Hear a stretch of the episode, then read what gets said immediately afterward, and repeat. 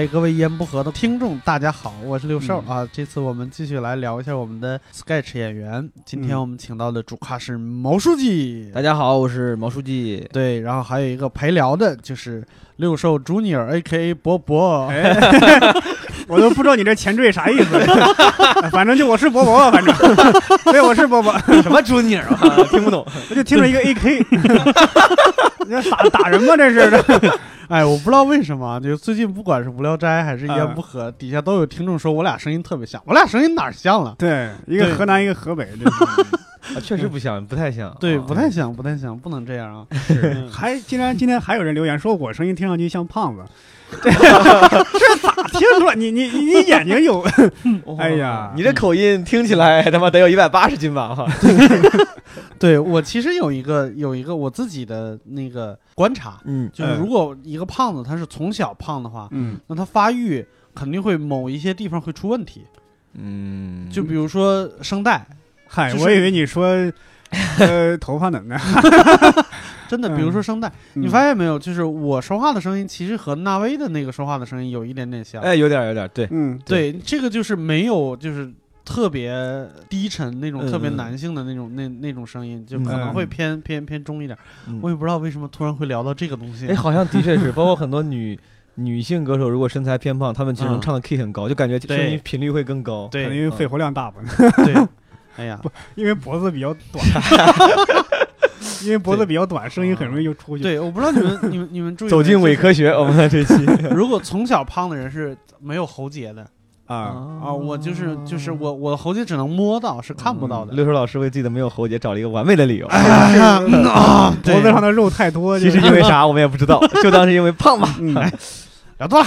好我们还是要就是今天以毛书记为主啊。，对，这个我觉得毛书记应该自己先跟大家介绍一下自己，是吧？因为不管是呃单口还是 sketch 舞台上，嗯最近都能很频繁的见到毛书记的身影。是那个你是从哪儿冒出来的？哎呀，哎呀，我花钱了，我花钱了嗯啊！跟大家大家好，介绍一下自己。然后，嗯呃，我是因为这个今年五月底刚刚踏入接触到单口这个东西，嗯。然后有幸就在七月的时候来单立人参加了一个夏令营、嗯。新人赛啥的，然后嗯。受到了我们单立人众多老师的鼓励啊和一定的认可，于是。这个真的是我，我跟你说，就是毛书记给我一个感觉，就是在他们娱乐圈有一个词儿叫窜红，啊，真的是窜红。我哎天哪！呀，五月底第一次说，七月份就拿了新人赛的冠军，嗯，就是钱没少花，对，搞得我们很多很多北京的演员非常的没有面子。没有没有，要不咱们就没参赛嘛。对，我要参赛也完犊。嗯对，哎，其实严格来说，就我的上台经历，我是能参加新人赛的，嗯，确实是没赶六。寿老师也是窜红，我操，确实是没。这我知道赶，确实是没敢。嗯对，刚刚好在在十一个月多一点的那个那个那个嗯卡的那个位置上。是哎，怎么又聊到我这儿了？我今天不知道为什么，不知道为什么。对，反正就是后来很喜欢单立人这个集体，嗯然后正好单立人的这个呃各位老师也给了我一个机会，让来我嗯。让我来北京学习，因为平常在上海之前在上海创业嘛，然后嗯。呃我自己本来也比较爱折腾，所以说八月份就来了北京，然后啊，本来是以为是一个维持三个月的夏令营啊啊，没想到现在就已经延期了，因为大家很好哈哈，我很喜欢这个工作内容。对对。已经延到冬令营了。对，所以说本 所以说本来在这边讲单口，嗯然后嗯。后来接触到咱们这个 sketch，开始嗯。做 sketch 的编剧和演员。啊。那之前之前在上海创业创什么业？啊，之前哇，那我 屌了，我跟你说，特别高科技哈，哎啊，卖衣服，哎，哎，定高科技面料，我这是给大家讲一讲羊毛织数，对吧？和克重的这个区别，对，做哦，那你听着这个还不是卖衣服，你这个是做啊，衣服。对对对，嗯定制定制西装。啊，我们现在做成衣了，我们现在这个成衣做的也挺好的，这个啊，天猫上哎做卖成衣，西装，西装这个东西，其实我我本人特别感兴趣。我我我之前好像跟毛书记聊过，就是如果有一天我真的减肥了，就只是给自己找一个借口，是吧？嗯 就其实是一直在减，但是没减下来。嗯 就是如果我有一天真的减肥成功了，我嗯去，我我第一个我要做的第一件事就是买一套定制西装。嗯。我觉得那是特别特别酷的一件事。我觉得不用减肥成功，你穿上应该都挺酷的。实话实说，我觉得我觉得六兽穿上西装应该哇，我总总能想象到那种日本日本黑社会那种大哥那种感觉，你知道？真的，我觉得哎，我还剃一个圆寸，啊 脸上来道疤什么的。我我你一说日本黑帮，我总是想起澡堂大哥，就是裹着毛巾露着纹身那种。哦那也不用穿衣服，是，不用穿真的特别有意思。嗯那你做定制西装这个是为为什么开始做定制西装呢？哦，这个嗯啊，这个可能每次都要跟上一份职业经历扯到扯上关系，哎不是故意的啊，这确实是嗯因为我一四一五年的时候在纽约做记者，然后那个时候因为嗯做财经记者，然后工作量嗯就比较随机。啊，那个时候我们主要的任务是采访一些赴美上市的中国企业和一些嗯在纽约有商业活动的这种嗯呃就是企业高管。啊，嗯。然后当时因为比如说没有公司上市的时候，我就比较嗯。闲，嗯。然后当时我又对吧，很上进哈，不愿意浪费时间，我就自己找了一些 题材来写。中间有一次找了一个题材，就是我自己去买衣服的时候了解到了一个人叫嗯。Martin Greenfield，、嗯。这个人是呃从奥斯维辛集中营逃出来的一个犹太老头儿，然后当时已经哦。快九十岁了，他嗯。是四任美国总统的这个御用裁缝。哦。牛逼啊。然后我说去找这个老头儿聊一聊，我本本意是想去那儿找他做个衣服，嗯。因为他的衣服其实比较实惠。我后来在嗯他那儿做了一套西装，花了一千七百美金，啊，这不贵啊，对，真的不贵，啊一万多呢。因为因定制西装，对对对而且你要是知道定制西装就是有多麻烦，你就觉得这个价钱真真的是不贵。其实而且是在美国，对而且而且这哥们儿真的是总统裁缝，你对对，就是四任总统裁缝，你想想，你想就是你嗯。想想，你要是给给某对吧，这个国家嗯领导人做过西装的人，他可能收费至少比如五万、十万起起对对步。对对。对他那边给奥他说，当时我采访他的时候，那个时候奥巴马他说十三件十三套西装都是他做的。就这种情况下，他是有一千七，然后面料很好，面料是嗯。一百五十支的 Laura Piana 是很好的面料。嗯，我之所以觉得实惠，是因为你到那时候在纽约其他商场去逛，然后一套成衣西装，嗯。就比如说是个名牌，比如杰尼亚或者什么嗯。这种成衣西装，嗯。但面料很一般很一般，支数嗯。一百支以下的，嗯。可能要卖到两千美金以上。哇所以我就觉得，哎，这个还挺值的，我就找着嗯老老那个老先生做了套西装，做的时候我就想，哎，这个人，包括当时我去他们那个布鲁克林的工厂，就真的是从上世纪中期建的工厂，现在还在用，就很嗯。很老。那个工厂很有特色，很多美剧在那儿取景，比如《黑名单》呀之类，在里面取景。我当时看那个地方，看那个人，我觉得，哎，好像挺有意思的。嗯，而且他们的那个，我看那个裁缝车间里面还有两个中国人，嗯。就两个中国叔叔阿姨，嗯。啊，然后后来我说，哎，要不采一下这个老先生吧，我就跟他嗯约了一下，哎，他也挺愿意。嗯。后来我就采访了他，写了一篇这个这个稿子。嗯。后来这个其实跟我财经记者的身份没关系，嗯。我就投到了咱们国内当时有家媒体叫《好奇心日报》，啊，然后发了之后，好像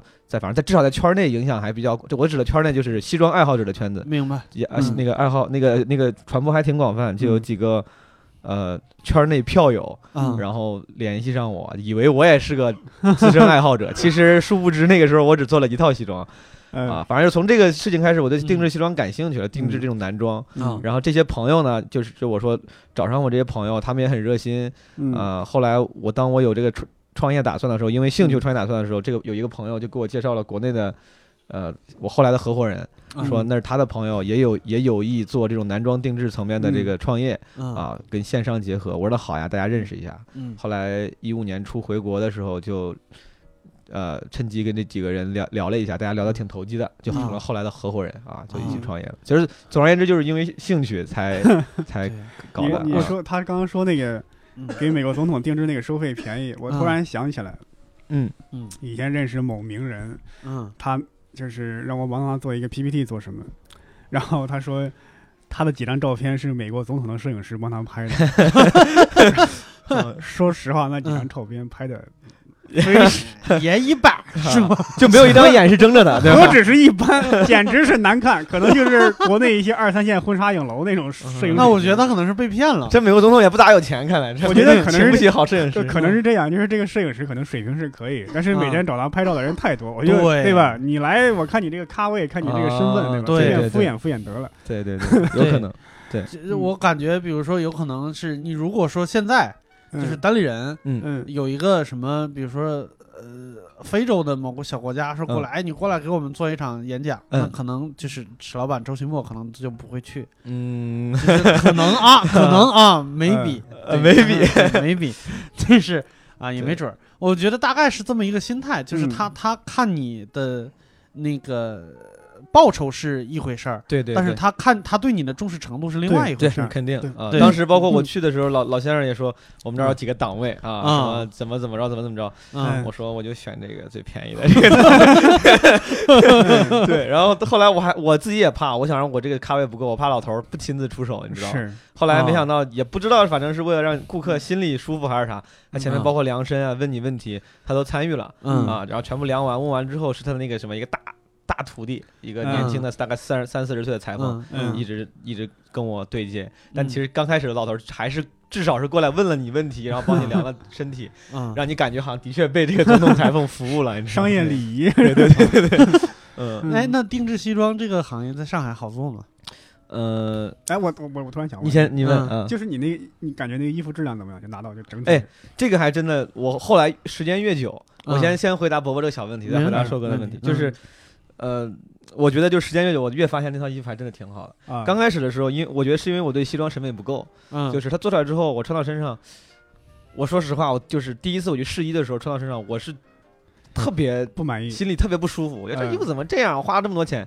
嗯第一，它裤腿儿没有我想象的窄，啊就裤腿儿稍微稍微偏宽松。嗯就那个时候哦我有一种审美，那个时候现在想想那个审美其实是不是特别高级的啊？我如果非要分高级低级的话，因为那时候年轻，对，就是我觉得那种紧稍微紧一点，显得修身显身材，对对对这是对刘德华式的审美。对，什么 所谓韩式西装。淘宝韩式这种修对对对，身西装，啊明白。就是上个世纪九十年代，刘德华的电影里边基本都穿那种西装。那个时候就是觉得，哎，你去那种成衣店买裤子可能会买的嗯比较宽松，不显嗯我的腿长腿细，嗯，我才特地来定制。你定制的吗你也给我定的裤腿怎么有点宽宽的？嗯，而且那个啊那个裤长没有特别长，啊就是裤长的话，刚好盖到这个鞋，然后我一嗯坐下来就要露出我的脚踝。我一想，我说裤子做短了呀，啊，然后包括那个上衣也有点宽松，上衣没，我总觉得，哎，这个西装要这个扣子系完之后有点偏紧，然后显得你的胸肌什么很那个啥。嗯嗯啊，当时我说实话不是不是很舒服，我还特地我还很委婉的跟那个大裁缝说，嗯哎，我说这个裤子是不是有点短？我说嗯裤子有点胖。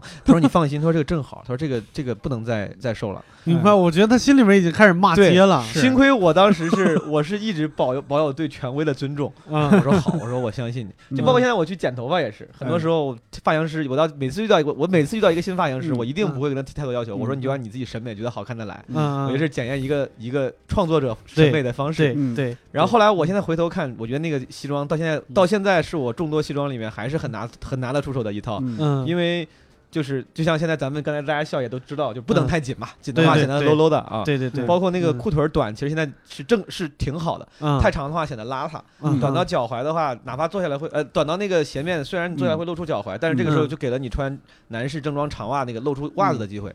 就是男士正装长袜被露出来是少数。你穿西装时候能够显露身上个性的时候，嗯因为西装本身是比较比较保保守的，对。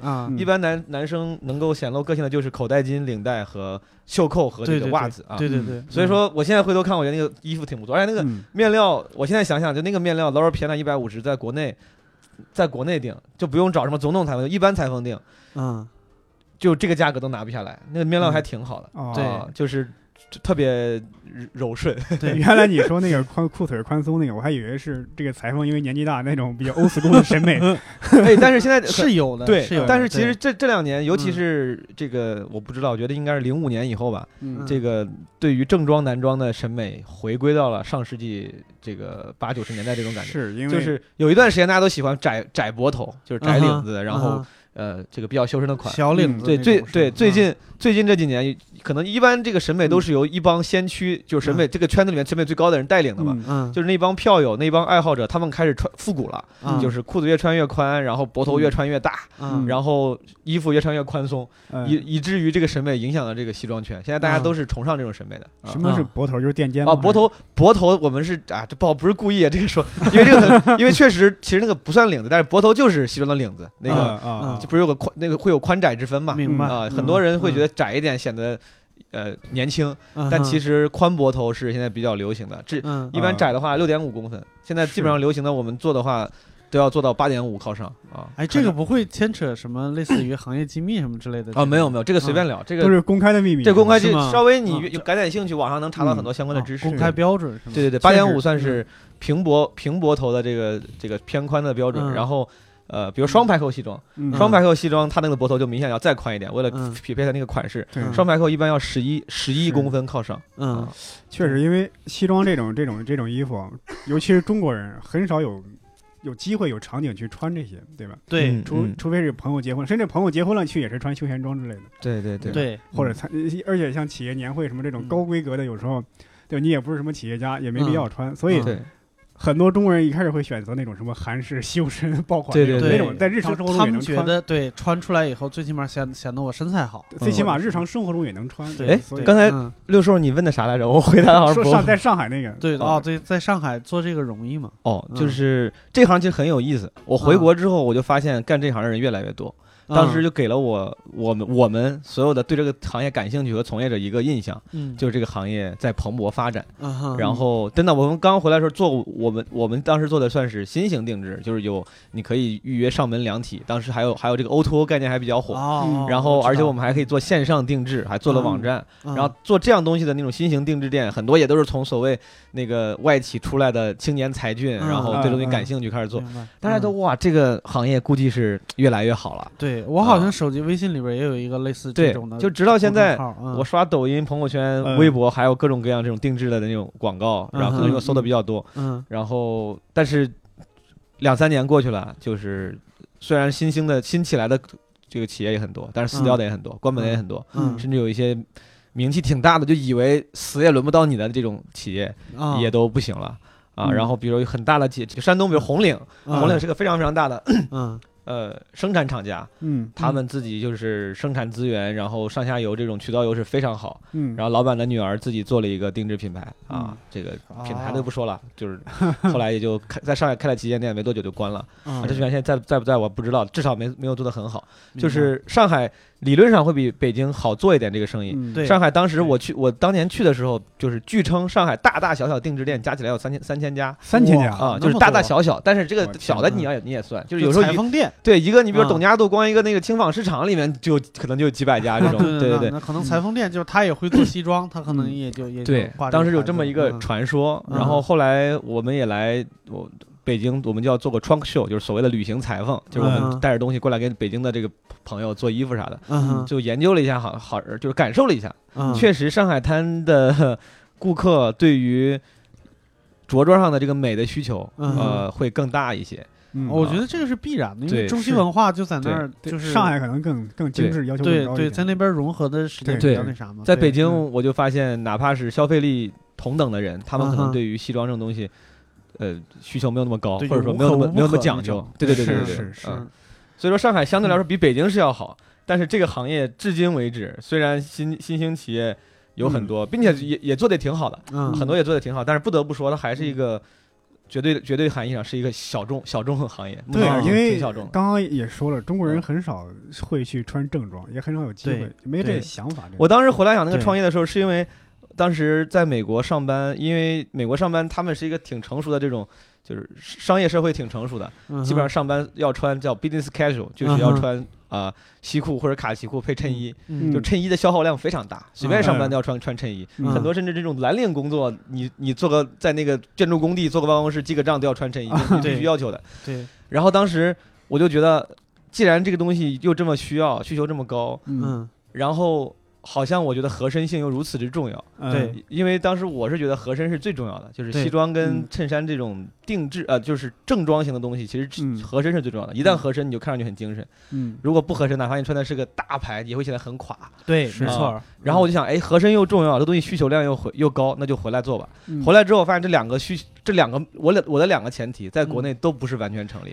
第一，这两个前提，第一，我觉得是需求量很大，因为嗯什么外企越来越多，大家这个上班人这个对于自己这个讲究越来越来越那个啥。嗯嗯，后来我嗯发现，对于着装的讲究屈从于了自己对于生活的那种，呃，对吧？是可呃能压力，。对，不不会有那么多闲心思搞这个。他买衬衫可能就买成衣，对对对对凡对客都对，两件衬衫，然后合身这个东西呢，是就是我当时觉得是重要，但是很多人是因为想要穿的好看才会非才会想清楚这个事情，嗯，但大部分国内的人就是哎，能穿上，老板只要不说我，我也不讲究那么多。是对是这个，其实我觉得更多是一个就是自我要求的一个东西。对对对我们打个比方，就是我以前是做设计的嘛，我认识很多嗯很多设计师。嗯，就是就是设计师，我觉得有一段时间感觉跟那个跟跟呃很多其他的工作都已经差不多混为一谈了。嗯嗯，然后就是上班就是什么 T 恤啊、牛仔裤啊，然后穿的很随便，甚至有的还还穿的很潮那种嗯潮牌，嗯很多零碎身上各种。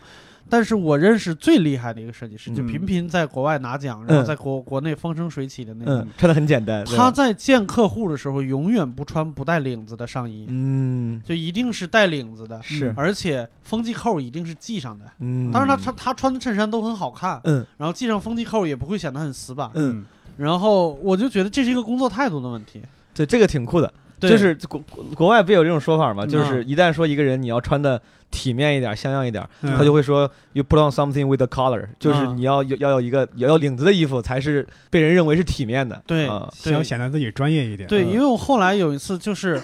就是白天在一起，就在他工作场合跟他见面，然后嗯说下了班以后要去，要去要去一个娱乐场合，什么嗯。就是一去一个社交场合，嗯，然后他专门回家换了一套休闲的衣服，啊，就是我觉得这个真的是自我要求，是是，而且我觉得你说那个现象挺对的，就是嗯尤其是就创意设计行业里面，嗯，其实最这是我的一个观，也是一个观察，就感觉嗯。最后走走到顶端的，就是最厉害那帮人，对他们穿的都还挺简洁、对朴素的，没错没错，啊不会，乔布斯可能刚入行或者中等的那种画，会他会想要去体现自己的那种复杂的审美，然对后穿的跟个 金刚鹦鹉，也也是 对对也是为了吸引人注目，对吧？对对对对对就是他嗯可能就是年轻气盛吧，也有可是我我觉得啊，是就是不一定是那啥，对，这还挺有意思。那你在上海，比如说做定制西装的时候，有没有过就是特别有意思的顾客人？因为我在我想象里面，嗯比如说我从外国找了一些很好的技术回来，然后然后我在国内可能会遇到更多像你第一次嗯。定西装那样，比如说一些什么 New Money 啊，或者什对对对么之类的，，嗯，有这种有意思的人吗？就比较奇怪的顾客有吗？哎，这个感觉说顾客不太，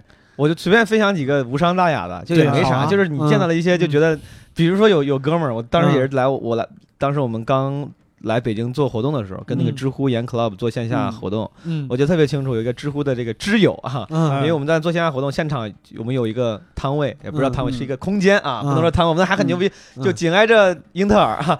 然后一个哥们儿过来定定制，啊，他就选了一件衬衫，嗯当时我们衬衫是刚刚开始做优惠价，一件定制衬衫哦，嗯，卖二百五十九块钱才，二二百二十九、二百五十九，特别便宜，真而且真的是定制，真的纸是糊的吧？就真的真的，而所我们的面料是纯棉，然后这个嗯都是很好的面料，啊，就是因为初期我们想要靠低价打市场嘛。明白。嗯啊，哥们儿，好，他说做件衬衫，我说行，哥们儿，你看你定制一下，我们给他自定制自由度非常高，你可以嗯选领型、袖型，嗯，这个扣子什么有带有没有要不要口袋嗯，下摆什么，反正非常丰富，嗯。以为这个是对客户这种友好，对吧？嗯。嗯。但这哥们儿就一个二百多块钱、二百出头的东西，嗯。他妈他定制了一个半小时，你知道，在那儿想，最后我们有一个功能叫绣字，就你在嗯。袖口或者哪儿绣上你的一个，就是绣几个字母。嗯一般人会绣上自己的姓名缩写啥，就显得嗯。定制有一个这个特殊感嘛。嗯。哥们儿就因为这个绣字，哇，写了两个首字母，嗯。都准备给他下单了。啊。嗯他说等一下，他说问一下我媳妇儿，他就这哥们儿在旁边打电话，还跟他媳妇儿聊。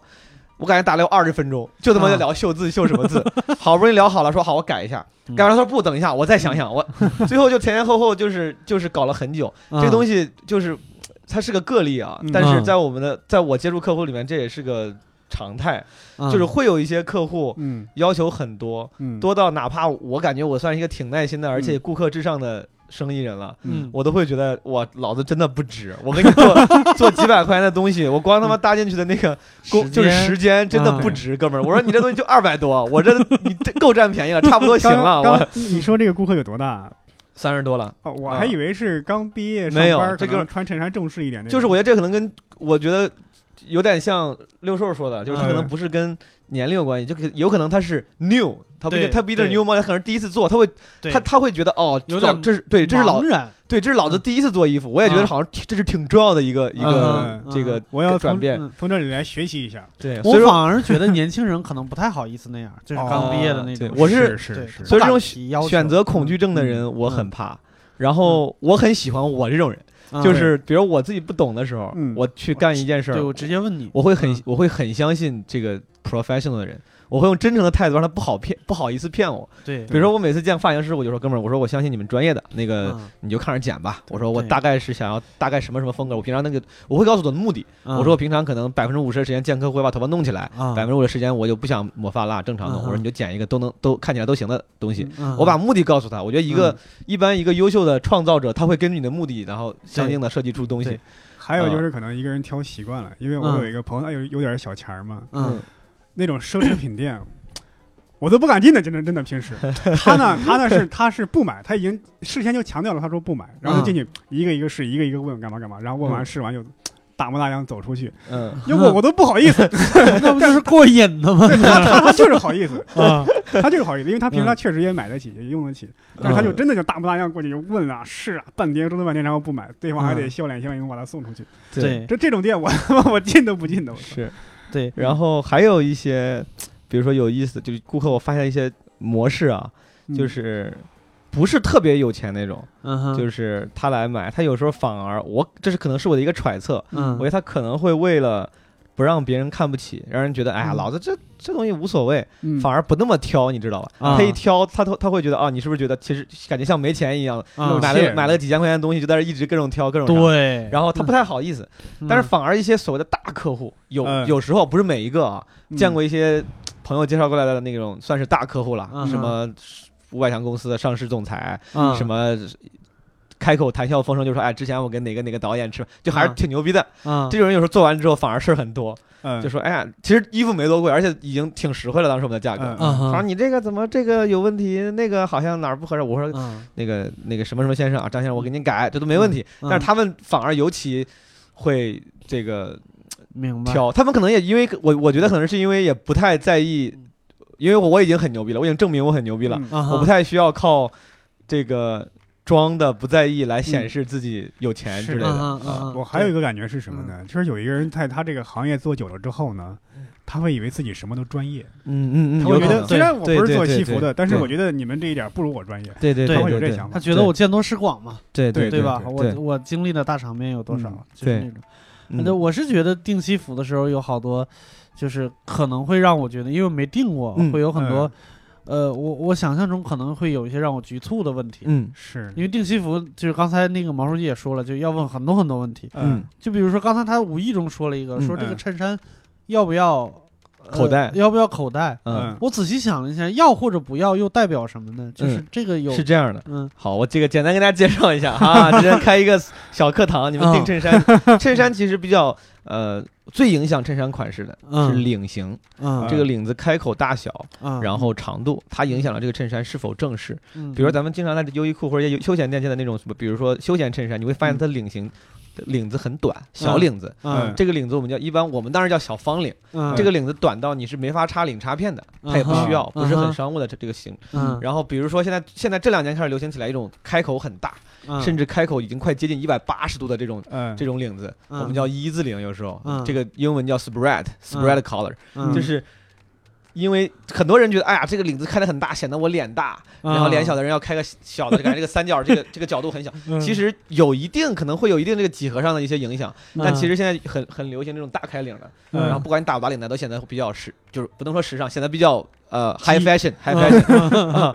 然后领型很重要，这个口袋呢，其实反而这个这个这个口袋这个元素对于呃怎么说这种最后气质的影响，我个人觉得啊，嗯。就是正式与不正式之分，因为嗯。有口袋的衬衫会有两种气质，两种比较明显的气质。嗯。第一种就是工装气质浓厚，嗯，就是你想象一下，比如说那种工装，不管是牛仔衬衫那种工装，嗯。还是因为你像在美国，基本上穿短袖衬衫的都是各种工种，嗯。是比如说税务局的人啊，什么那种加油站的工作人员，麦制服对，就制服，对，嗯。麦当劳的工作人员，他们都是短袖衬衫。嗯所有这种因为制服做的衬衫都是有口袋的，嗯。因为它要考虑功能性，嗯。放笔啊，放个啥，你们可以关注一下，嗯。一般都是有口袋的。嗯。然后另外一个就是咱们因为咱们自己的这个历史原因，基本上咱们早一代那种干部嗯。穿的衬衫嗯。都会有个口袋。对。所以说，对。对你现在现在年轻人如果要是穿个衬衫有口袋的话，嗯。我们会觉得通常情况下会显得有点老气对。啊，除非你是这个有你故意追求工装范儿，这个嗯面料也是有嗯工装范儿，嗯。所以说你故意追求这种复古的范儿。否则的话，如果你想走简约、啊时尚，然后嗯。这种就是比较简洁的风格，我们嗯。建议是通常不加口袋的。加上口袋之后，瞬间就会让你觉得，哎，有点像老干部那种感觉。啊。是嗯。我我，因为你刚才一说那个，我就想了一下，我感觉我印象里边的衬衫嗯。好像都是有口袋的，嗯。但是我摸了一下，我现在这个衬衫是没有的。嗯，然后我就想这个问题，我说如果要是一个正常我要去订一套西装的话，嗯，衬衫在里边有没有口袋，别人看不到，对，而且那个口袋极有可能是用不到的。对，是是，但是有时候脱外套呢，感觉里边还有还会有一个马甲，嗯，那还是看不到。嗯。你说是不是嗯设计师沿袭的传统？哎呀，反正以前也戴，现在就戴了吧。啊。对，虽然说用处不大，口袋是个嗯。就是个，我觉得是个制服范儿的一个元素嗯，对啊制服范儿的对。我为什么会想到局促性的问题？就是我嗯。印象里边，就是我就是定制西装，就是我对定制西装的幻想里边，嗯。有一个最让人局促的问题，就是我看电视剧《红色》的时候，嗯。就是就是讲一个就是解放前的上海，嗯，就是张鲁一就是嗯。里边那个演员去定制西装的时候，嗯。给他量那个裤腿儿、嗯。量那个大腿的时候，嗯那个老师傅问了一句话，叫“嗯先生”。平时喜欢放左边还是放右边？我说他妈这个问题如果问我，太太他妈局促了。对我们说说实话，嗯我我感觉有可能是有嗯超一流的裁缝，是我有可能会做出如此合身的裤子，以至于真的需要问就是这种问题。嗯。我们这个很惭愧，我们平常不会考虑这个元素。这个我们要给观众解释一下吗？可能 不是听众，听众。我觉得别解释了，就这样吧。啊，对，就是我是觉得嗯。有没有可能，这其实就是一种就是就是中国传统行业里边有一句话叫迷魂掌，啊，就是拍你一下，让你对。觉得我很专对。业。啊，之前我跟六兽也聊过这个，嗯。真的有可能。我们之前自己内部也会调侃，就是有一些同行，嗯。他们用的工艺和定制流程，甚至这个嗯。生产的这个代工厂可能跟我们都一样。嗯嗯就是意味着，其实你不需要那么精确。就是这个嗯同样这个生产流程的话，可能我们只需要六个尺寸就行了。嗯但他们量的时候会给你嗯量，比如三十个尺寸，然后让你觉得哇，这个西装真的是太合身了。真的是问你很多问题，就比如说，对吧？你放哪边啊？平常你呼吸是比较深还是比较浅？我这个余量给你留多少？是是，让你感觉哇，这个定制定的深度真的是牛逼。哎，我测一下你的肺活量，对对对，但其实真的不是很需要。万一你以后啊唱歌把这个衬衫扣子给崩掉，对吧？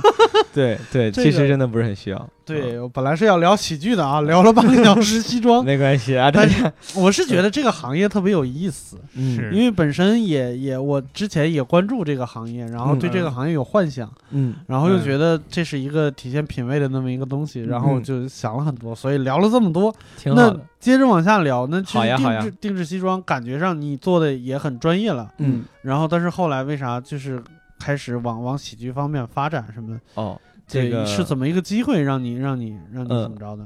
啊，就是只是专业嘛，专业是因为 哦，我觉得专如果真的算专业。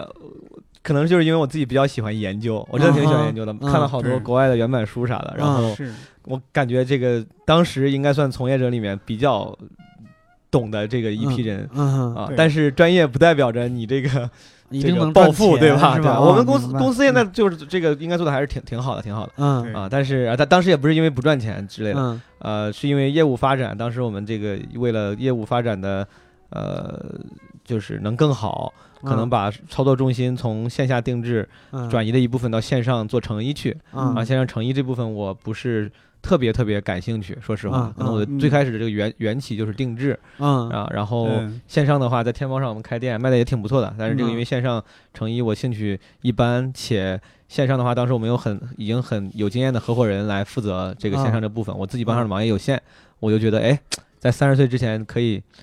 找机会，说不定干点别的，这个啥的啊。这本来我也挺爱折腾的嘛，我这个职业路径也比较，本来原来这就是就是啊。可以每年定期的收红利了，然后就可以干点 别的事儿，是吧？对，嗯。然后喜剧这个我是真的，我觉得，嗯，说是喜剧，但它你像咱咱们讲单口啊，什么嗯 sketch，、嗯。它可能牵扯到的技能还包括，比如你，呃，愿意表现，啊，然后会说话，就主要是我觉得从根根本的这技能来讲，其实你光看喜剧这俩字儿，可能跟我关系没有那么大，但是这个东西，这个这个事儿牵扯到的那些技能和兴趣，嗯。确实是。多年来，我一直都在培有意或无意培养的。比如说嗯说话这个事儿，我嗯本来我从小时候特别不好意思说话，那个时候嗯甚至我还记得很多阿姨嗯会说我没礼貌，因为我见人不打招呼，特别嗯腼腆。嗯我妈特地当时给我报了一个班儿，有真的有一个班儿叫口才班叫语言班儿。哦，对，语言班儿，我在这个班儿里，面刚开始学绕口令，到后来绕来口令，绕口令、相声、演讲，什么就是就是全部跟说有关系的东西，你知道吧？这这种班儿现在也有，也有我我十月份 回回回河北，就是我家嗯。不是生孩子嘛，嗯。十月份回河北，然后我发现满小区铺天盖地的都是这种这种班儿啊，口才班儿、珠算班儿什么对对之类的，哇，你学完会打招呼了吗？我会了会了，我从那之后哇话超多，我的天，我的天，那话多的不行，呃，然后就是就是确实，后来因为嗯。自己性格原因，包括职业原因，你需要一直说话，也需要嗯。必须锻炼着要要说话，嗯嗯。所以说可能我比这个人本来也比较喜欢表达，然后。呃，也比较喜欢看文艺作品啊。之前是看书、上网，我上网特别早。我记得我嗯当时十二三岁的时候已经开始玩猫扑了，当时零一零二年，就就哦就那个时候应该，我当时一，我到现在都觉得我应该是中国最小的玩猫扑的选手，十十三岁，我当时十三零三年的时候，当时嗯就的，因为我的意思就是比较爱接触那种信息，然后嗯看、嗯看小说，然后去论坛上啊看那种帖子，然后这种觉得。那些文字好像平时生活中看不太到。那个时候我嗯对我来说还是挺新奇的，我觉得啊哇，这个人怎么这么幽默？对 对，我第一次上猫扑那会是二十二十岁了已经，上大学那会儿，然后当时一看，我去哇，这人说话好有趣啊！我生活中怎么没有这样的人？就觉得对对对确实会有这样。那个时候我靠着在网上什么猫扑，然后 PC POP 什么，包括那个大众软件的后论坛叫什么金河后院，嗯就摘抄的一些那种所谓的网络幽默语言，嗯写到什么那个作文里啊，用到嗯平常人时候，大家都觉得哇，毛东真的太屌了，怎么这么幽默？嗯那你们老师没骂你啊？没有，老师觉得我特别有创意。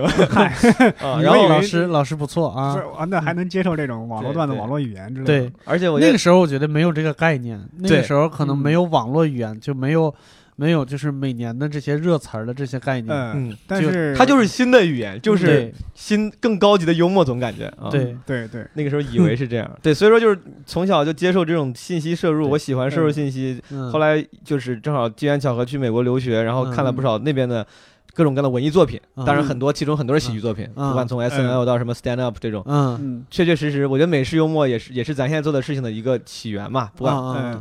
然后正好这种幽默形式后来经过熏陶也比较接受了啊啊，就反正 阴错阳差，感觉上有一个过程是吗？对对真的感觉什么玩意儿是吗？感觉真的是，因为之前我到现在都记得很清楚，嗯我有我当时一二年实习的时候，我问我嗯当时一个同公司的实习的一个美国人，哎，我说嗯你最喜欢的电影是啥？就是闲聊嘛。嗯，他给我说了一个电影，我现在叫叫叫 Hot Rod。Hot Rod，我后来后来我都已经快忘了，前两天我去嗯搜了一下，这个电影是 S N L 的很多卡司一块拍的。啊，然后其实就是 S N L 式的幽默，就是那种啊尴尬傻屌的幽默。明白。当时他给我推荐的时候，我就我说啊，我靠，真的吗？我说电影你最喜欢的，我都没听过。他说我改天嗯。把碟给你拿过来，他嗯把碟给我拿过来，我拿回家看，我真的没啥对感觉。你当时心里应该想，为什么不是《肖申克的救赎》？对呀，我说这什么电影？我说这为什么 不是《阿甘正传》刚开始一个傻屌骑个自行车，什么啪就摔倒了，我说这什么鬼？嗯后来就我所以说真的是有过程，我后来才嗯慢慢真的是看多了，接受了这种傻屌式啊，这种美式的这种幽是默这种啊。讽刺啊，幽默。对对，对对这个是特别那啥。我记得就是你提，你好像提过，就是你在出国之前你还混过饭否？对，嗯，你感觉好像那时候还参加过一个什么神奇的互助小组？没有，我就是确实我就是真的嗯。是喜欢喜欢吸取新信息，然后嗯。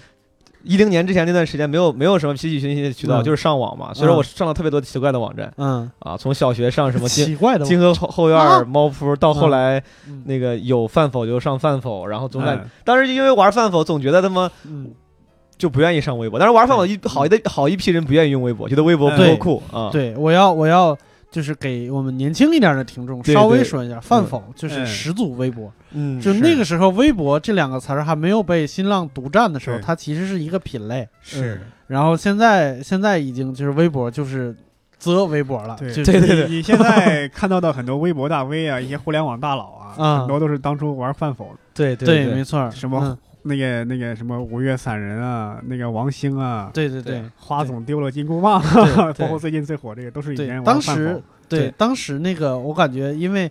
那个饭否玩的人比较少嘛，嗯所以大家更容易互相认识和互相接纳。是所以我觉得，我到现在都认为你当时参加的那个活动还挺梦幻的，里边嗯应该有很多就是现在都很厉害的人。哦，你说线下嘛？对呀，线下哦，我那好好像是是猫扑的那个局，不是猫扑的吗对对，是猫扑的。我在初二的时候参加了一个猫扑线下的局。嗯哼，哦，但是那个局确实有一些当时猫扑的很大的大 V，然后、嗯但是后来好像也都消失于在人群中了。就是我是我说的是你后来发过照片那个，就是你你你哦你有石老板啊，对对对对，哦，那个青涩的石老板照片的对那个，这个跟对啊，这个还是很值得一提的，对吧？跟我们的单立人创始人石老板同框哇，哎呀，是那个其实不是呃。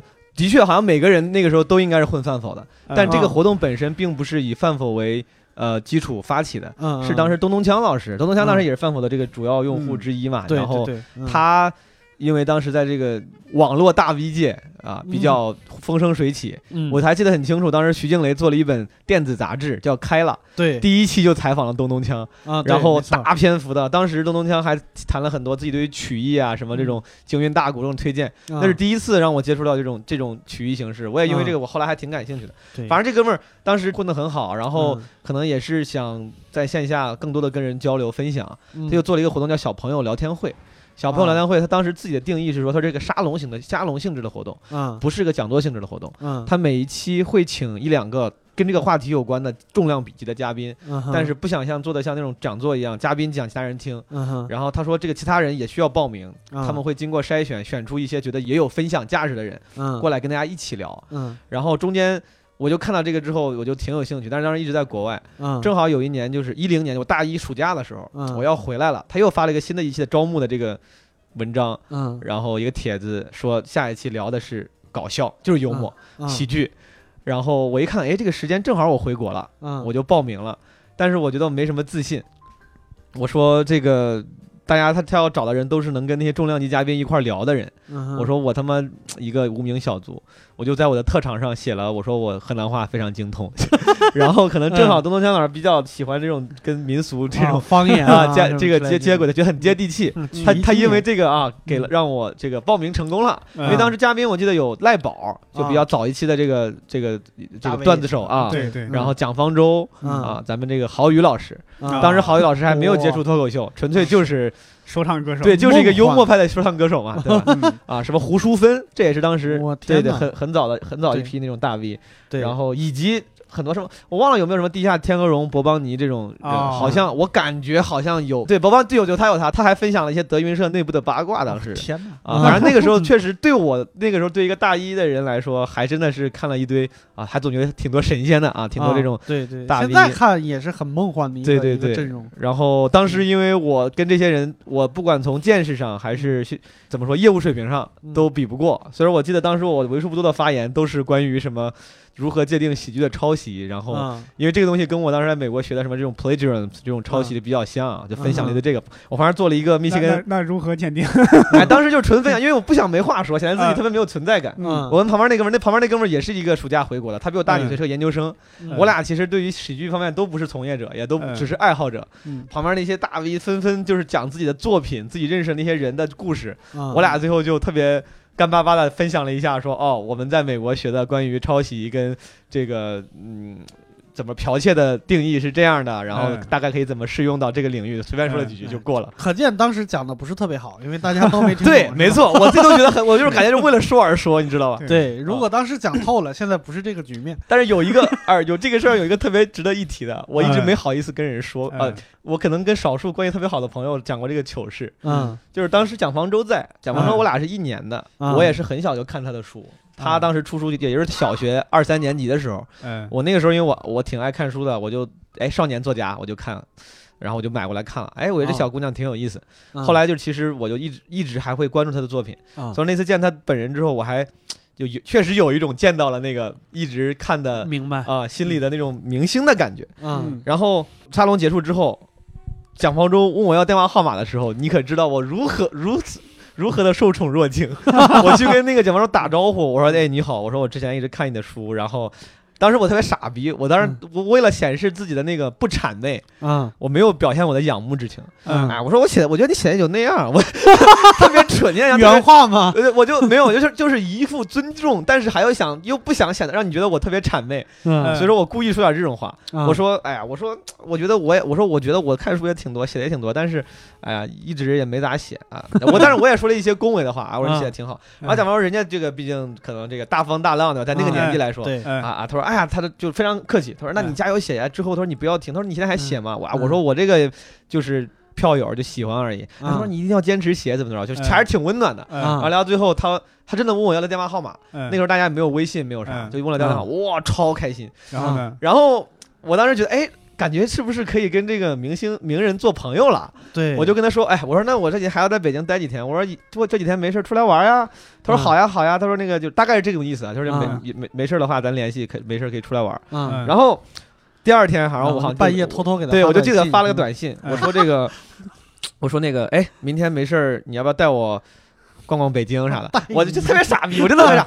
那个那个时候，那我觉得我当时想找个理由嘛，嗯就是说你在北京上学，他在清华嘛，我觉得你上嗯。你比较熟，我刚才不熟，我想找个理由就你带我玩一下。嗯。就我以为要是朋友的话，他是愿意的，然后人家很客气发了一个，说哎这两天确实没啥空，不好意思，大概是这样的。嗯。其实很客气，现在看真的很正常，很正常。我当时因为就是你也能看出来，那个时候我自尊心极强，然后有一种愚蠢的这种玻璃心，嗯，就是我不想让人觉得我谄谄媚什么喜欢。嗯。他当时给我回完之后，我说我靠，就是看不起我，我心里想，你就是不愿意带我玩，假装他妈的愿意跟我玩，其实就是不想跟我玩。然后我什么都没回，把电话号码给删了。我人面兽心，对我当时当时就是，其实我戏超多，人家可能人家就是有事儿就回了一句不好意思，就不太方便。嗯。哇，我心里巨多戏，我说你看不起人，你，然后我就把人电话号码给删了，对然后连他连回都没回，我连他回短信的表情都想象出来，对然后我真的特，我现在想想，我特别就是特别真的特别蠢，特别玻璃心。他说这个想法，我知道今年还有这种 我的天，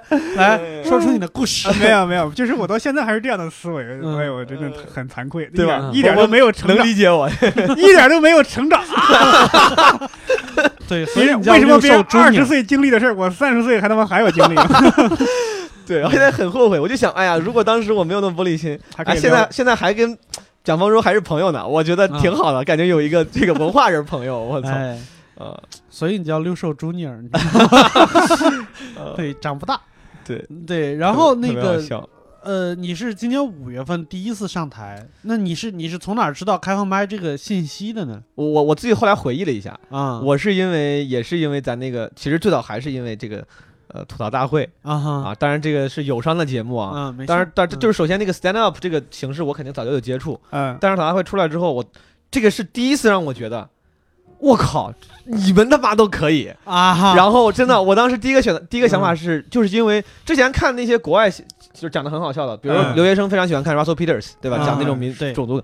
当时我从来没有产生过说我也可以讲，因为别人太牛逼了。嗯。我觉得我这跟我根本就不可能。嗯。但是看了中国的脱口秀节目之后，我突然觉得，哎，嗯。这个这个也行，对啊，真的可以啊。我没有觉得嗯人家不好啊，但是我觉得这个是一个可达到的好，嗯，对，我觉得是一个可达到的好。嗯。然后看了中国这个吐槽大会之后，我突然觉得，我操，我也想多了解了解，说不定哪天也可以试试。对通过这个，我就开始上网搜一下，我就发现嗯。中国有一些开放麦的这种活动。嗯但是这个其实已经很早了，应该是一六年嗯。我就知道这个事儿了，嗯。但是一直一直也是只知道而已。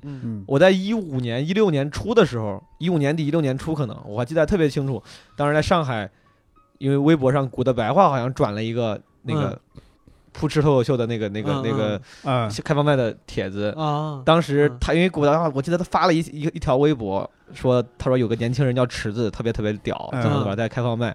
我当时还不知道开放卖啥意思，嗯但是我关关注古的白话，所以说他转他转发完之后，我就想，哎，我改天也去看看。嗯正好我就看这个开放麦厂牌有一天也发了一个卖门票的，嗯我就买了。那天买了之后，我记错时间了。嗯我开完会之后，然后开车过去堵车了，最后去了之后，好不容易赶过去，农卫跟我说啊，嗯。中文那个开放麦刚刚结束，下面英文的，哦你要不要看？啊。我一想，那我这票也废了呀，嗯我就那次就没去。这次错过了那次开放麦，我感觉让我足足晚了一年半才真正又接触开放麦。哇。那次大概一一六年初我就要去，不是没看成嘛，嗯。没看成啊，没看成算了，就再说吧。这一再说就再说到今年五月份，嗯然后对，后来就是因为呃，去年我就是定制西装这个事情，然后重重心转移了，我可能这个自己也会有意的去看一些别的领域，嗯，我就开始比较集中的又去开始看国外的专场，然后嗯。尤其是去年有一部剧叫，之前我提过百年酒馆，百年酒馆，百百年酒馆，我看完之后，我突然就对我就把路易 C K 全部的专场看了一遍，我说啊啊，真牛逼！我说我也想这样，对，然后又又重新燃起了冲动，然后就后来今年年初三四月啊，二三月都会有事儿没事儿去看个开放麦。嗯。后来上海有一个演员啊，现在我也很感谢一个很优秀的演员叫 Nora 嘛，嗯。啊，当时因为我看都我主要看英文的，对。我我当时可能也也有一种奇怪的偏见，嗯。我觉得好像讲中文的上电视的人也就讲那样，感觉不咋样，我就嗯。我觉得听英文，而且那时候天天看英文专场，嗯。总感觉心里的那些前前提、心里的想法都是英文思维的。嗯。哎，我觉得我就看看英文专场好了。当时 Nora 讲英文，嗯。讲完之后有一次我就跟他打招呼，哎，我说那个就是讲的挺好的啊。啊然后我也问了我就是很真实的问题，就是我也想上台，这个怎么搞嗯？嗯嗯他就鼓励了一下我嗯啊，啊他说那个想上台，他说你就报个开放麦。我说不好意思，我说我这个总感觉没准备好。嗯他说你越这样，你可能越准备不好。嗯他说你就给自己设一个 deadline，对吧？嗯他说你比如说你就报一个这个月底之前你报一次，嗯然后你逼着自己去写东西。嗯啊说完之后我说行吧，我当场就 就去问那个嗯那个 bartender，就是负责报名那个人，嗯就是功夫那个嗯英文的吗？英文的啊嗯。当时我就说我说哥们儿我报个开放麦，嗯。嗯他说中文英文的，我说中文的吧，他说中文要到什么下下周了。嗯。啊。啊，我说那英文的，他说英文下周还有位置，我说那报个英文的，嗯，我不是故意报英文，只是嗯。只是因为恰好有味儿，嗯。我就报了。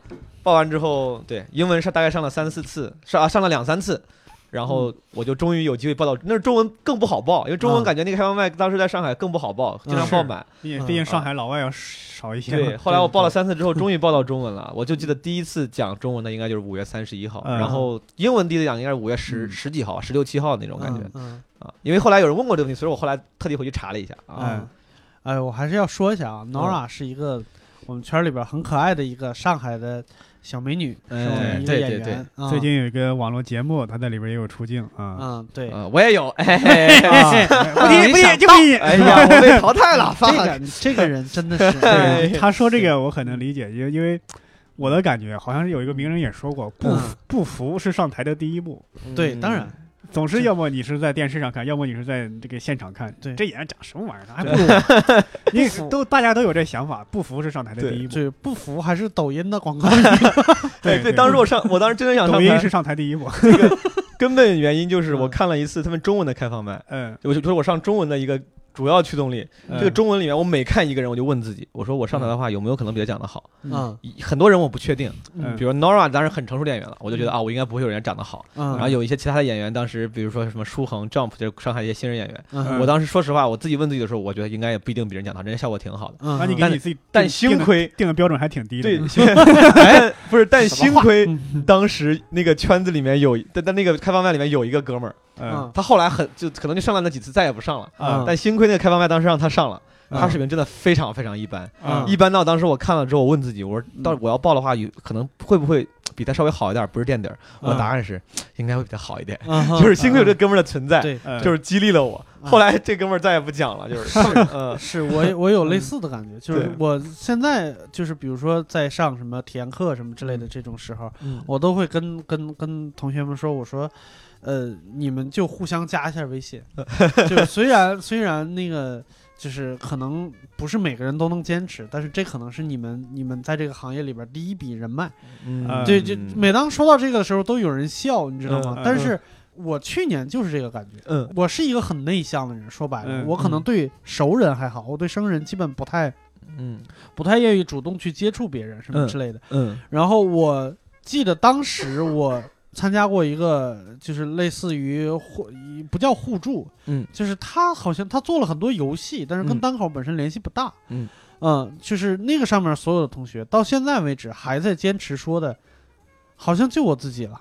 嗯，就是你你能看得到，就是这行其实门槛很低，对。嗯所有人都是不服上台的，对。对。但是进门以后淘汰率很高。是是，对这个里边其实包含很多，嗯就是有的是就是上台没有得到正向反馈，对对。然后有的他毕竟就是一个爱好或者是一个坚持，对。或者是他我就是兼职做一下，嗯。对。我有其他事情一定是其他事情更优先的，对，就慢慢慢慢慢慢慢慢就是你发现你身边没有多少人了，但是是。还好当时有人主动接触我，所以嗯。我认识我到现在的为止，我都非常感谢于适老师。嗯。对我六叔老师是看完我的演出激励了他，没有没有哥不是你不是这么说的吗？你说这这博博这我我也行，这 我比他我第一次看博博确实是，但是那个我我 完蛋，没得洗了。哎呀，不是那场，你知道就是比较诡异在什么地方吗？嗯就是那场诡异在主持人把博博老师捧得非常之高，嗯，期望就变高了。对，嗯主持人把他形容成就是整个广州、深圳最牛逼的三个人之一。哦问题我在北京啊，你 他广州、深圳，对，然后他我不知道他为什么他为什么这么说，他说他是刚哦从广州回来的，然后就就之类的。哦然后，但是伯伯那天其实我觉得，就是第一可能是比如说刚回来，嗯然后那个、嗨不用找理由。不是不是，确实是那啥。然后第二呢是开场，呃，第三最重要的一点就是那一场的观众，我观察了一下，除了我以外，嗯基本上都是大学生。嗯，哦，对，然后就效果没那么好，但是嗯。我肯定没有说，哎，这个我也行，因为我第一场看是没有波波的，嗯。我我不是我看的第一场是没有波波的，嗯，就是我产生我也行的那几个演员，嗯，我就不提是谁了。还是于是是吗？哎呀，哎，这我我今天说嗯。真的是非常感谢于适，因为嗯。于适他，我后来知道，就是他其实，在圈儿里边，嗯。就是朋友也没有那么多，嗯嗯。他就是认识几个，嗯。然后他看了时间很长，嗯他对这个行业特别了解。嗯。我加了他的微信以后，他特别主动的跟我分享了很多什么，呃，开放麦，就是哪哪哪还有什么新的哦开放麦，然后谁谁谁哪个哪个演员是比较厉害的，你不要嗯看他今天冷了，对对，但是这今天是他新段子。嗯对对对，然后他是很厉害的，你平时应该多听听他的，然后就是是分享了很多真的很热心，这挺个对挺好，的。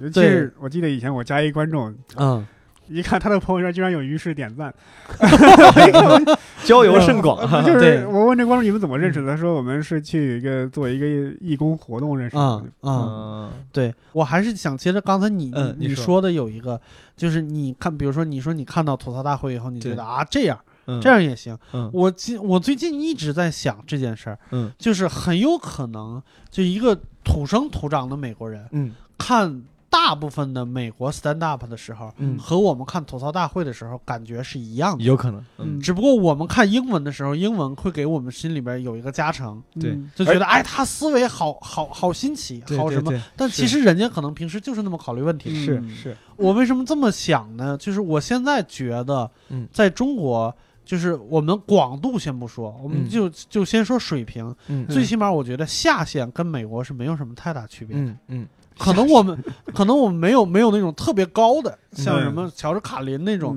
就是又有思想性又有娱乐性什么那种。对。我们还暂时就因为时间不到嘛，对。嗯。对吧？这个这个那啥，我们还没有那种人。对，但是我们基本上一般一般演员或者是兼职演员、爱好者的平均水平，我觉得跟美国应该没有什么太大区别。嗯。你说这个，嗯。我还有有问题嗯。想问毛书记，包括之前跟另外一个演员也交流过，嗯。他给我说一句话，他就说，当时我就是有点吃惊，嗯，他说，你有没有感觉国外那些演员他们的水平啊，他们的段子水平还不如咱们国内那些头部那些演员呢？嗯。只不过他们有名气，大家捧他，又上电视节目那么多人，那么热场，嗯。嗯做的效果现场很好，导致你误判以为他们的水平很高。嗯嗯嗯嗯。当时我突然好像也有这想法，因为他们嗯那个段子，你抛开这种文化差异不计，什么嗯。翻译中文丢掉了原来的梗，嗯，我感觉有些演员讲的段子的梗也确实有那种很水啊，我感觉。对嗯嗯，对，是这样。你觉得有没有这一些原因？就首先我我也是个就是从观众角度来讲，嗯，我同意六兽和波波刚才你们提的这个观察，我是我是同意的，因为我中间有一段时间为了提升自己嘛，我嗯特地买了那个 Netflix 那个嗯。会员，在 Netflix 上看了很多专场，那我觉得能开专场的演员应该算是可以的，special，对啊 special，嗯但是其实。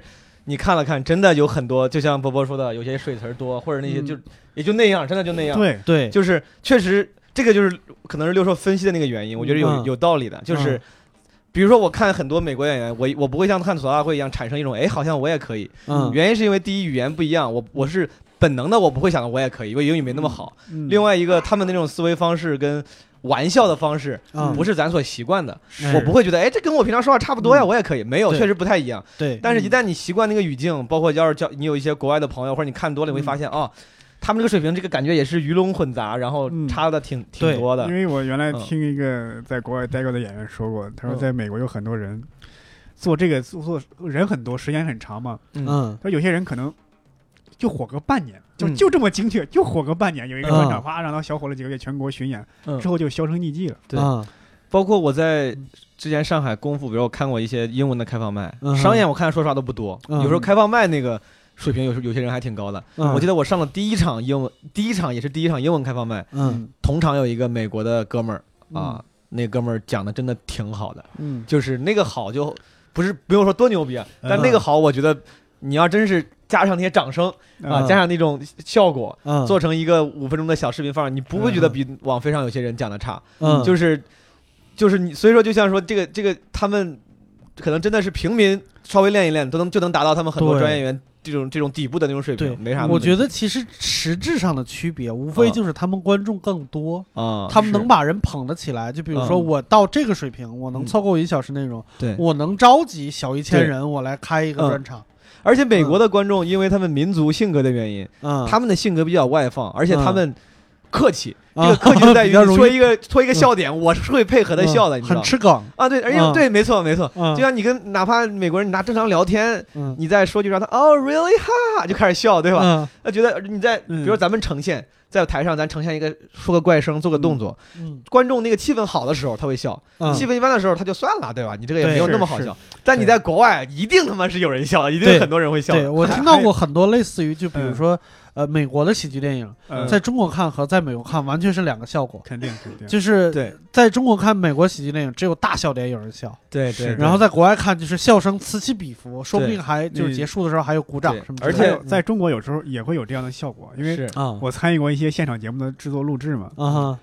因为那上面的那些人是咖，而且嗯。这些观众呢是专门经过精心挑选的。你看下边很多观众啊，是是是，嗯。女观众居多，对啊女观众可能说话有点太那啥啊，啊就是笑点低，嗯啊就是笑点低。他喜欢那种简单直给的梗，嗯啊灯光、音响唰一架好，然后上面有是又是一些咖。因为我我在写一些段子的时候，我写完我都不好意思，我说这、嗯这段子有人笑吗？我去 然后那个咔一念下边哗鼓掌就笑，我说我去，啊 好，咱们这一期的节目题目有了，博博说女观众就是笑点低，完蛋！哇哎这个确实，一旦对演员有认，就是你就你你觉得这个人是个名人，你会非常非常宽容他。对咱们你随便想想就行了。其实，比如说奥巴马参与的一些那种所谓的喜剧节目，嗯你他要他说那些小幽默，如果放到一个嗯专业喜剧演员身上讲，你会觉得哇，这也太拙劣了。对。但是一个总统讲的，你说哇，这总统也太放得下身段了。对对，我一直哎觉得就是地位这个东西是给你的演出很大加成的没。错没错，地位你情境，对对对你地位够高，对就是你台下的观众会不由自主的跟着你的思路走。就我说的嗯再无聊，我也想听你到底说的是什么。对但是如果是一个素人演员，就开放班我上台的时候，我说的稍微有点无聊，下边就开始玩手机了。对对，是是，对，总统在上面，我他妈打死也不敢把手机掏出来，对不对？对，嗯。对，那个我原来我写过文章，然后知乎上有一篇给我观点很类似，然后就是说有时候幽默就是跟那个权力相关的，嗯就是你看那个肖伯纳有一次碰到一个富翁，还是说嗯。看肖伯纳长得很瘦嘛，说嗯一看见你就知道好像全世界闹饥荒一样，开肖伯纳的玩笑。嗯肖伯纳一看那人长得挺胖，说一看见你就知道全世界闹饥荒的原因了，让周围人哈哈大笑。啊他是肖伯纳呀。嗯对假如说你是老板，老板开员工的涮，你看你好像闹饥荒一样，员工给老板说你好像他妈闹饥荒的原因一样，身边的人敢笑吗？他不敢。对，没错。嗯，对，这个时候他也不会把你的话当成，你说这人怎么没分没分寸，对对，没大没小怎么。跟老板说话哎呀，呢？是不是自以为自己很幽默？就是对是不是是不是这样？肯定会有人这样对没错没错，地位互换一下你。包括那个奥巴马有一次在白宫嗯记者年会，是白宫记者年会，记对不记得啊对就是请那个黑人兄弟来个愤怒翻译官。嗯对，啊对，说实话，这段要放现场，要其他人演，我会觉得特别尬。是啊怎么着你就愤怒了，对吧？但他是美国美国总统啊，对嗯对吧？大家觉得哎，愿意降下自己那种 特别尊贵的一面，嗯开这种玩笑，那我就要笑一下。嗯对嗯，而且确实我我是觉得他那个举动还是挺厉害的，嗯就是他在那个位置上，他愿意把自己的这个架子放下来，然后去去干一个这个事儿。他嗯，他说单口是一回事儿，他去演另外一个角色是另外一回事儿，而且是吐槽自己的。奥巴马作为嗯总统，感觉确实作为一个平民总统，嗯，对确实他还挺放下身段的。他也是我最近看那个《绝间访谈》嘛，奥巴马嗯也是唯一一个上主动要求上局员访谈的总统。对。希拉里上了，希拉里上的时候他是国务卿。啊，现在他也不是总统，希拉里是国务卿身份上的。对而且那时候嗯。希拉里是处于一个公关危机当中，对对对。需要用嗯这个来公关一下对奥巴马真的还是挺挺拼的，还上过 对。S N L，而且上过好几次，我还上哦。过上过两次还是几次？嗯，嗯。就是你看，我发现就是在美国很多单口里边有很多吐槽政治总统的这种段子，嗯。但是关于奥巴马本人的，嗯，一般都是夸对和模仿，对，有可能他的。政策可能被吐槽一下，但是只要关于他本人，嗯像 Trump 就不太一样。你说 Trump 就是 就是从我们就是头到尾，personal，说的就是你，我对对对，对 从口音到外形到发型，对呀私生活得吐槽过来一个遍。哦其实很 mean，但是大家好像都不觉得有啥问题。是是，对，我感觉有一段时间，感觉奥巴马那个形象就有点像什么美国刘德华那种感觉。嗯对，这还挺又说远了啊。聊的 还是喜剧挺好。嗯而且不过多说一句，就是伯伯刚才说那种，其实我觉得不知道六叔认不认同，啊就是真的现场当一个咖大的时候，请的人多的时候，嗯，嗯，现场的回应确实会影响你对他幽默程度的判那个判断。会当那个大家同样一个段子，同样一个状态，你把那个笑声全剪掉，跟加上笑声，你你你你作为观众，你感觉是不一样的。是加上加上笑声鼓掌之后，你说哇，这人讲的是挺好笑的、啊。是是，对，当然的如果什么不加的话，你说哎，感觉怎么这么无聊？现场效果确实会。所以说，其实很多时候你自己对于幽默的判断，有时候是被会被误误导的。是啊是一定的，一定的。对我误导有也形成强烈的反差。当我写那个段子的时候，我就在想，我操，这段子太烂了，拿不出手，我丢人呐。嗯 观众一笑，哎，这段子还可以，谁写的这？于是再也没有进步了。哇 啊，于是怎么了？他为什么他也没有进步了？对，所以我们真的也需要真正的好的观众，遇到好的观众也特别难。对嗯对，，其实这个我觉得这个好的观众不是说捧场，是那种有判断力的那种。嗯对这个，我觉得倒没办法避免。你比如说我们像平时演出的时候对，我前面博博博博老师爆场了，嗯嗯那我在后边势必效果不会太差。嗯那这个时候我会提醒一下，就是这个这个判断参考价值对我来说没有那么大。是对对，这个这个可能是借了别人的东风一下，借了伯伯老师的东风，哎对吧？哎，赶紧往回找吧，是吧？赶紧往回找吧，这吓死我了。那聊回聊回毛书记啊，哎。对，然后就开始在单立人讲单口，嗯。讲单口你。我是觉得啊，嗯。五月份开始说，嗯然后七月份开始大量的上这个，你心里有压力吗？嗯，实话实说，嗯没没有。但是没没有。的原因不是因为可能也不是因为牛逼，可能就是初生牛犊不怕虎那种感觉，因为我可能可能我说不定了解对这个行业了解多了，嗯，我反而会觉得，比如商演呀、干嘛是一个挺重大的转折或者一个分水岭。但当时可能因为我入行时间短，嗯我没有那么多的了解，嗯，然后反而可会会让我轻松一点。嗯比如说在上海的时候，最开始上了几次开放麦，总觉得商演是一个呃一个阶段性的一个东西嘛。嗯哼然后但是当时有一个朋友啊也很好，他就。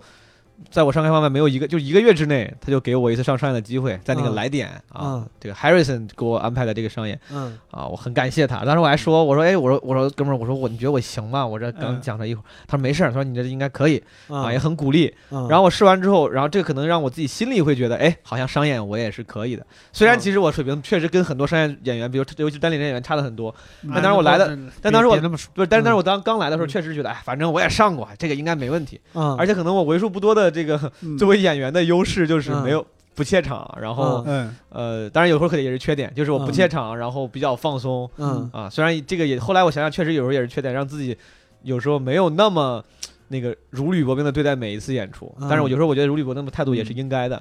啊。我有时候有有时候太过放松，但这个东西最开始的时候对我的好处我现在真的，我到嗯现在演了好几年了，每次上台我都很紧张。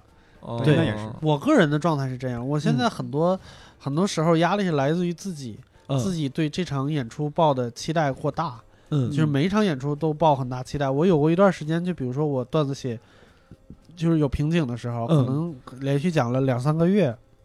嗯。自己的老段子，然后尤其是今年上半年，嗯。我就那十几分钟，对，对我我写不出来新的，我就没得换。嗯。嗯。我如果后来比如说有二十分钟了，我可以来回换一下，可能还好。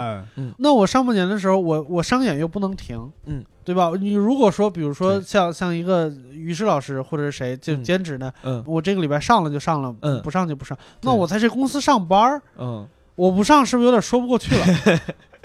对，对，然后就必须得上，然后一直得讲那些老段子。我有过一段时间，我就我觉得可能都有点幻觉了，我 我特别害怕在台下看到任何一个我见过的观众的脸。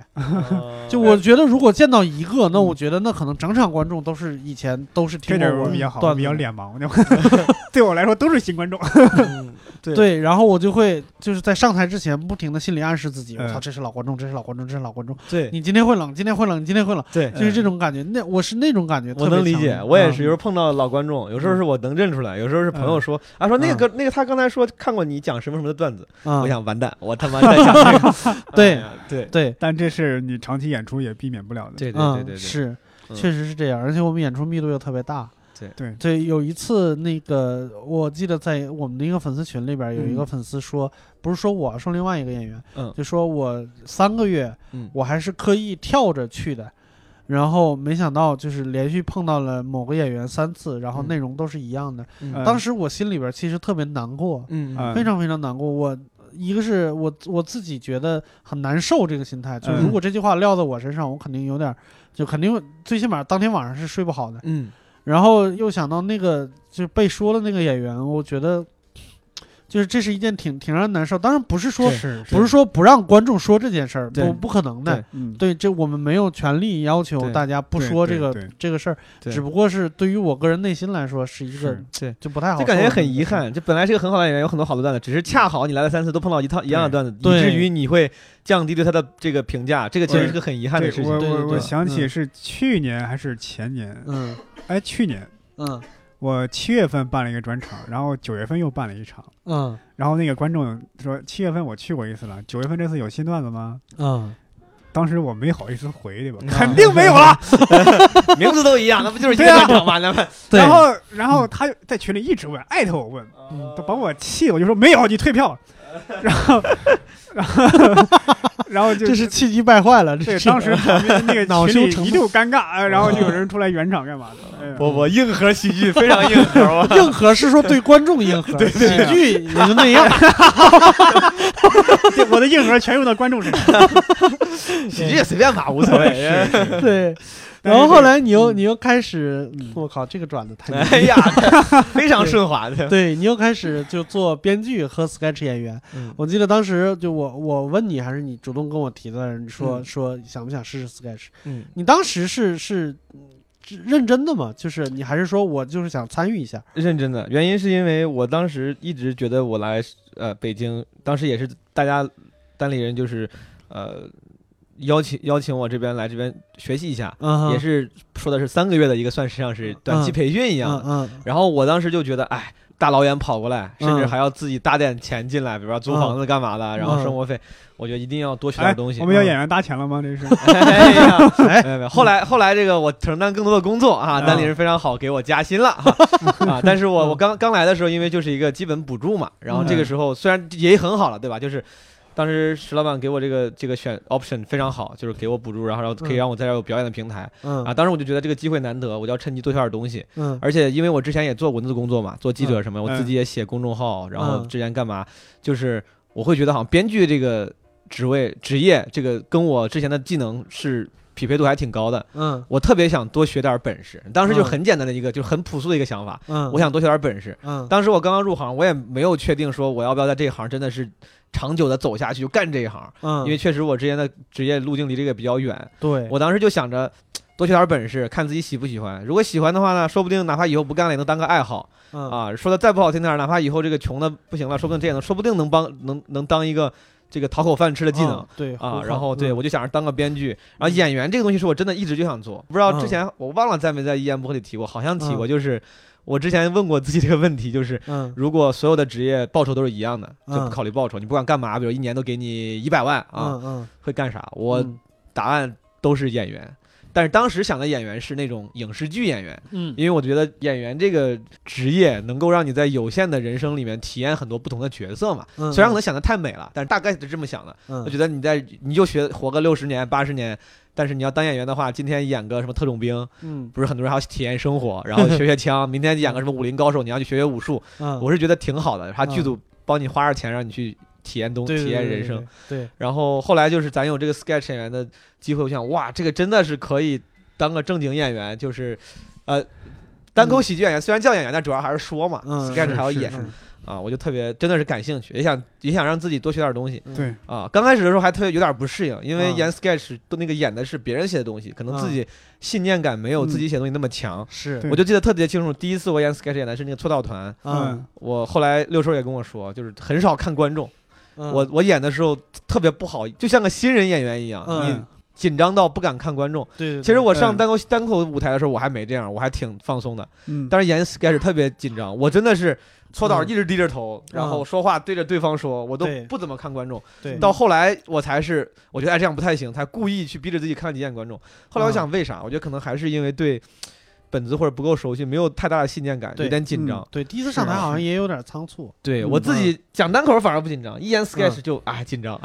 对演 sketch，你对嗯你要扮演一个指定好的一个角色，对这个也是要需要训练的，对吧？对对这是需要训练的。讲单口嗯，毕竟还是就是不管你是演的还还好，还是怎么也好，嗯最起码台上的那个人物是，最起码是最低就限度演自己嘛，跟你相近的，对对对对吧？对，嗯更自我一点。嗯，更自我一点。这这个算几个月，两个月过去了啊，稍微稍微好一点，稍微敢看观众了哈。哎蚁人老师，嗯哎呀，这个梗咱们今天晚上还要演，对对对对对，咱们欢迎大家再加插个软广，好吧？咱们缩短一。点吧。这个好，好好对，不是我说这我说这个蚁人这个梗缩短一点吧。嗯，可以不说了，可以不说了。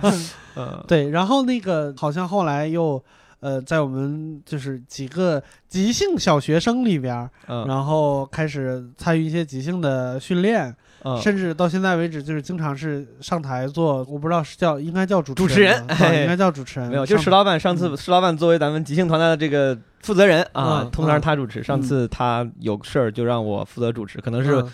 啊，我肯定不是即兴水平最高，可能正好比较爱说嘛。哦不不，我觉得就就即兴来说，就咱们大家都都差不了太多，都是都是很就很初级的一个阶段。即兴我还是挺喜欢的，我觉得可能这个也跟性格有关系。对嗯就是其实有时候即兴特别像瞎扯，就别人给你上来嗯。他妈就假上来一句话，然后你就哦，他是他是觉得我是个警察，嗯。或者哦，他觉得我是他老公，对，你就跟着跟着扯下去。对。这个事情是我之前不知道即兴的时候，我都特别爱玩的。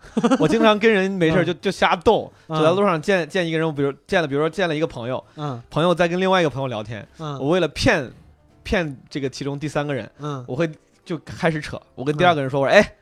咱俩不是之前约好要干嘛干嘛嘛，就明显瞎扯。嗯，然后对方有时候要是有默契的话，也跟我也会跟我扯故事嗯啊。有一次我记得见了一个朋友，我就为了骗第三个人，我说哎，我俩是初中同学，其实刚刚认识没多久。嗯，然后对方那个人也就就像即兴一样，他就这样，嗯他说对，他说我俩之前上学的时候怎么怎么着，然后就就是在那编故事。嗯就是我本来就是一个非常享受这种瞎扯的人，所以说玩 即兴的时候还挺享受的啊啊。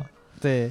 那现在就是上上台还会触吗？就不管是即兴也好，还是还是 sketch 也好，我觉得还好哎，就现在可能确实就是也感谢这种舞台的锻炼的经验嗯嗯。啊，我觉得现在可能 sketch 跟即兴不会那么怯场，但是还是特别怕冷场，就一旦嗯。不好笑，自己心里还是就像演那个跟单口一样，就一旦嗯不搞笑之后，瞬间节奏就乱了。对单口你说到一个梗，你说哈哈该笑了吧？哎，没有，完蛋，完蛋这个时候没有笑，我怎么办？我说嗯，开始想下一个。我感觉 sketch 相对还好一点，对对。对因为那个单口你要讲了冷了，我嗯操，完了我讲冷了。对对嗯谁要演我操，那也有他的责任。我们这互相是互相成就，互相失败嘛。对对，我觉得最关键的一点，就对于演员个人来说，最关键的一点是你有没有享受这个过程，嗯。嗯你在台上有没有那个享受的感觉？如果有的话，那没问题，是。对吧？嗯。昨天我还跟人聊，我说，就是有他在说，就是有多少人在这个行业里边是为了向着比如说线上明星什么那个发展的。嗯我说，当然，就大部分人都是那样的。是但是嗯有没有？他问我有没有更特殊的，嗯呃，理由嗯或者更特特殊的原因，比如说治病什么之类。我说治病这个我倒我倒没见过，啥意思啊？就比如说有抑郁症啊、社交障碍啊、哦什么我以。为是什么家里比较困难，都有病的，孩子弟弟在上学，我需要钱的，这种这种治病的。就是他说有没有治病的，就是、呃解决自己一些社交障碍什么的，然后坚持上台说。我说这个我倒是没有，嗯没有特别关注过。嗯就我觉得应该会有，嗯应该会有，就刻意锻炼自己说话能力的人，是肯定应该会有。嗯。但是我觉得就是还是有一部分人嗯，就是在享受在台上的那种感觉。对，对。因为我总是在说，这个反馈是及时的。嗯。我一个笑点我设计好了，我讲出来，下边有人笑，这是一个特别及时的正向反馈，对那个感觉非常的爽。是是，甚至有时候爆场的时候，大家嗯。鼓掌，或者是哪怕有人就是给你尖叫一声或者什么之，嗯那个得到的满足感是大于你自己的付出的。是是是是是，对对每对每次甚至有时候嗯，我演出的时候，每次一爆场那一刻，我都瞬间我都有点儿那个怎么说呢？想哭，哎，想哭都没有出来。那一刻只要有人鼓掌，我往往是前一两秒还能听见，后边我就听不见了，我就感觉我操，这是真的吗？我就恍惚了，哎你你这个神游天地之外了，就神吓我一跳，我以为你前团队附身了呢。哎，是真少？少嗑点药，波波老师，什么啥少磕点样，天地之外？少撸点儿去。对，这个呃特别有意思。那你现在你觉得你你整个不管是单口也好，sketch 也好，嗯即兴也好，你有享受吗？享受呀，我嗯我觉得说单口还是，首先说单口这个事情，由由于是真的是在表达自我，嗯我觉得首先表达这个过程就很享受，嗯，再加上最后如果对方的这个观众能认能认可，能够给嗯你就像你说的这个正向反馈，嗯那肯定更享受。嗯然后即兴也很享受，即兴因为这个自我认同感。不是完全来自于观众，对，很多时候来自于自自己。哇，我这个、我竟然接上接上了，我对接的还挺挺牛逼呀、对我就就对于自己的创造力的那种那种认可，你知道吗？，甚至有的时候，比如说，如果有我我们以后合作默契了，对我们真的能搭出一个很漂亮的戏。对对对，这个感觉就是不光是观众，特别爽。观众会赞叹你，对你会对你的朋友、对你的伙伴有特别大的信任感，对对对，然后对自己也也也是一个特别好的评价。我觉得这是一个特别特别有意思的事儿。对。对然后 sketch 是因为我自己现在本来也编也嗯也演嘛，我会嗯觉得确实可能对于这两个角色都会互相促进你对另外一个角色的那个那个深入。对啊然后我觉得还是挺享受的。你演嗯自己写的本子呀，然后演演完之后还要自己再琢磨哪儿写的不好，然后再去嗯改。这个过程本身你会嗯觉得你在创造价值，我觉得还挺好的。对对。好，那我们这一期聊的就差不多了。我们嗯七七八八的从西装嗯呃聊到了喜剧，是吧？嗯从美国聊到了北京。嗯嗯，那这一期的内容呢，我们之后会在微博上做一个抽奖，就是转发这一期单立人的微博呢，可以得到我们 Sketch 的门票。具体几张呢，是微博说了算，因为我之前说错过一次，对不起，对不起，父亲，好不好呃啊？然后，如果想看毛书记，还有我，或者是波波，或者是我们单立人其他演员的，呃，sketch 也好，呃，或者是拿不出手的即兴也好，或者是非常拿得出手的单口也好，呃，想看我们现在演出呢，可以关注我们的微信公众号，微信公众号就是单立人喜剧，单独立这个人的喜剧。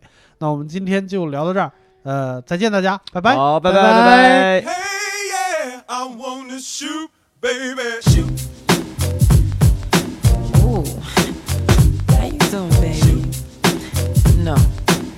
Not you. the bow-legged one. yeah. What's your name?